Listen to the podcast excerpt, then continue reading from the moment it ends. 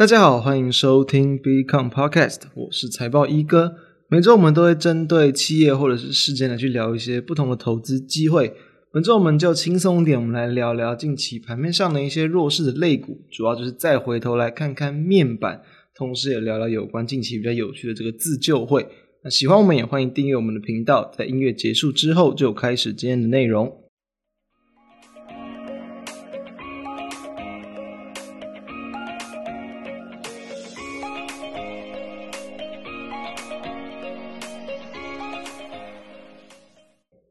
有在观察台股的人，应该都会知道，从八月初以来，其实台股是这一波下跌了超过这个千点。当然，近期的一个反弹，其实也是反弹了不少的点数回去。当然，这样的一个走势不佳，理所当然的影响到很多产业类股。但是要知道，当大盘开始反弹，那某些类股它还是维持在一个弱势的表现，那就是一定有一些问题了。所以，其实面板股就是有这样的一个情况。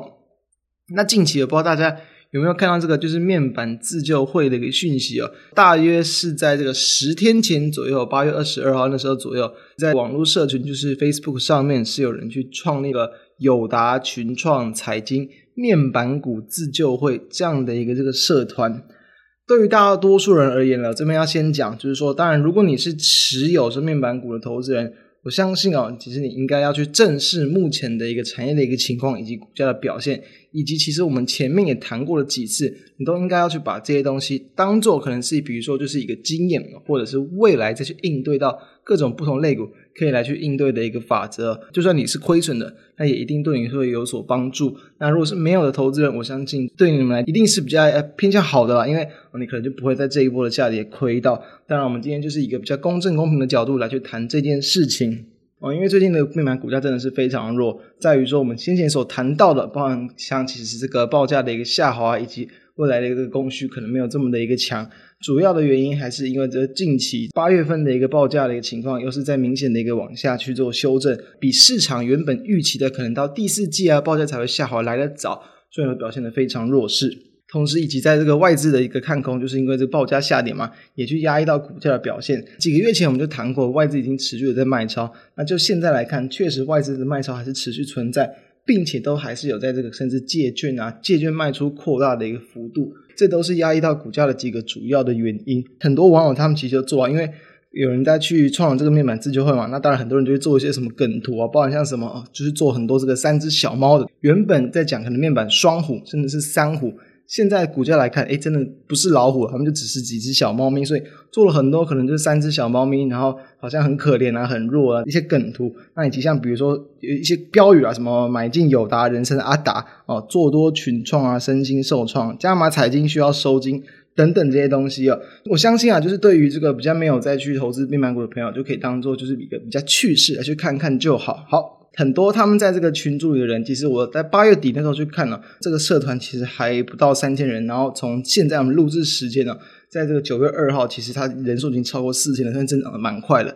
我相信啊，里面也确实有不少这个面板股的投资人，也有蛮多就是去看热闹的。所以我们就来了解一下，他们其实有，我觉得这个东西有点像是反串，因为他们有谈出什么希望什么政府要去这个国赔啊，然后说什么希望不管是董事长或者政府要去护盘哦，因为他们其实他们的理由算是我觉得是比较空谈了，说哦可能就是在这一波的这个利空啊，然后还有这个外资借券的打压，以及政府的不作为来去放任股价那样下跌。但其实说实话，这些交易在台湾市场，甚至是国外的市场，都是公平的一个市场的交易，所以我觉得跟政府是没有太大的关系。因此，这一些他们的什么诉求，我相信可能真的是有这个反串的成分在，就不需要去太过认真的看待。我们只需要知道，确实其实蛮多这个面板的一个持有人，他们确实都是蛮忧心，而且蛮担心目前的走势，因为大部分里面的文章啊，都是以这个正向去看待，就是认为说他们低档会有撑啊，然后认为就是贴一堆很多利多讯息，近期的一些利多新闻等等，或者是去提出说这个外资借券的金额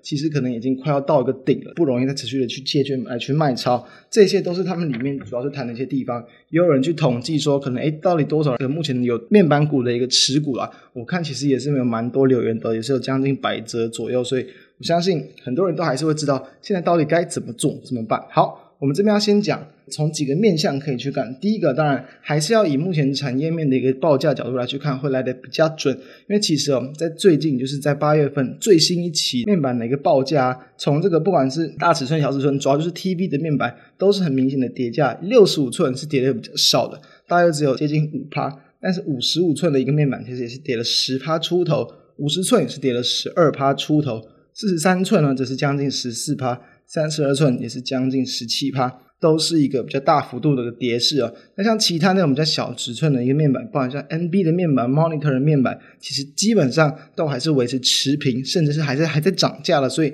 理所当然，这些大尺寸的一个电视面板，去这个价格下跌，就是会影响到我们所谓的这个可能台湾的这个面板双虎或者是面板三虎。但现在看起来是三喵三猫没有错。那其实新闻也有谈到，就是因为哦，面板的报价已经出现这个反转下跌，所以导致股价持续的往下探底。那这些跌幅就是如同我们刚刚所谈的，其实平均来讲都是有超过这个十趴，就是二位数的一个跌幅。八月上旬我们有谈过，其实我们认为。以当时候来看，面板的一个今年的获利的情况啦，只要股价有去这个止跌转强，确实是可以以短线看待，但就是仅仅以短线，因为我们谈过，确实对于后续的一个报价，它都还是有风险。那以目前来看，确实已经看到了报价下滑，那你就要更有这样的一个警讯。那当然，报价持续下滑的话，对于股价，即便它的获利再好，它都还是可能持续的往下破底，这是要比较小心的。所以其实我们的一个录制时间九月二号，呃，像是友达跟群创股价都还是有在去创近期的新低，这都要比较小心。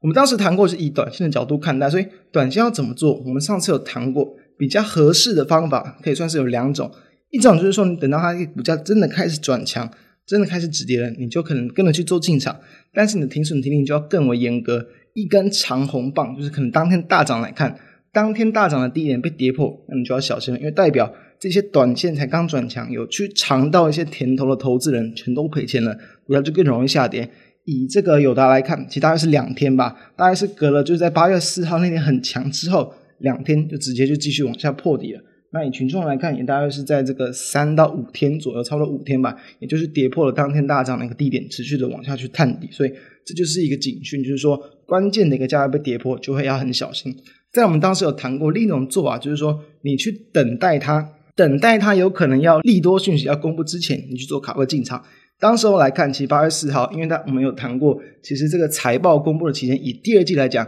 最晚最晚就是大概八月十四、十五号左右。所以你可以在那之前，如果说公司还没有公布财报，越靠近那段时间，当然它就越有机会去公布嘛。所以在八月上旬的时候，他们公布了财报，表现得非常亮眼，导致说当天这两家公司的股价都是几乎逼近到涨停板。好。那当然，以目前的现况来看，股价在破底还没有持有的投资人，你自然就不需要去太急躁的进场，因为假设是以财报的角度去看，第三季当然目前第三季的价格有点下滑了，当然其实不会让他们的获利掉太多，所以其实获利数字我相信还会不错。以本一比的角度来看，但是那是什么时候？真的其实也是在十一月的时候，诶十一月十五号左右之前才去公布第三季的一个这个财报，所以那也是在两个月后的事情了。其实说实话还早，更近期的一个角度来看，那确实就有可能啦，有可能就是在这个八月份的一个营收嘛，就会在九月十号之前去公布他们的一个营收的现况。当然有达七月份的营收是没有再去创高，但是还是维持的高档，所以还算强。群创的话，其实在七月份的营收还是有再去创近期的一个新高，所以都还是算强的。你是可以去期待说八月份的营收如果还是维持在高档。或许在近期就会有机会哦，也就让他们股价出现一些小波段的一个跌升的一个反弹。我相信这是有机会的，大家可以密切去留意，因为在近期应该是在下周了，就会去这个陆续公布了，所以这个是在短期比较值得留意的方向。其他呢去做抢反弹机会，暂时都还不会建议，真的是要等到可能财报公布的时候，会比较多一点点的一个机会。那所以这是我们对于这两家公司目前的看法。再回归到比如说自救会他们诉求，为什么会有这个自救会？其实相信就是很多人。对于这个面板的一个跌势是比较不解的，或者是认为说获利这么好，他们为什么股价会走这样子？是不是有人在刻意打压，或者是外资的打压等等？但其实哦，其实你把时间拉得很长，可能拉得到大约这个可能五到八年左右来去看，其实目前呢，即便哦从这个今年，它目前的一个股价其实也是接近这个腰斩的幅度，就从今年呃上半年的一个高点到目前嘛，可能大约是腰斩，但是你再往更前面去拉。哦，你可能到二零一三哦，到二零一四，可能到二零二零，目前的股价几乎都比好几年前都还来得高，等于什么？等于是你现在套牢的朋友们，可能都是在今年上半年，当面板报价在涨得很强嘛，啊，当刚好电视需求很强，但现在毕竟冬奥也结束了，所以需求可能没有那么的强了。在当时候市场看起来很热，在当时候的一个一个股价的获利看起来很漂亮的时候，你做切进场，往往这种景气循环股，他们就是容易在市况看起来很乐观，获利看起来很漂亮的时候，股价会来到相对的高点，所以这也是大家去警惕的事情。不管像很多航运啊、钢铁啊、被动元件等等，过往提到很多例子，记忆体这些都是，都是我们在过去可以去看到有这样的一些情况。所以，因此我相信从这样的一个事件来看，我们并不是说这个地方其实你要用评价的角度来去看，股价很便宜，而是要去尊重目前市场这么产业的一个趋势来去看待。所以，对于长线投资，我们其实还是不会建议。在这个地方去做介入，你真的要去做哦，当然尽量是不要了。尽量去做就是以短线为主。那以我们刚刚谈的那几个方式去操作，认为会来的比较有机会。以上是我们对于这几档个股以及这个产业面板产业股价的一个看法，提供给大家参考。那希望对于大家有帮助。我们就下周再见，拜拜。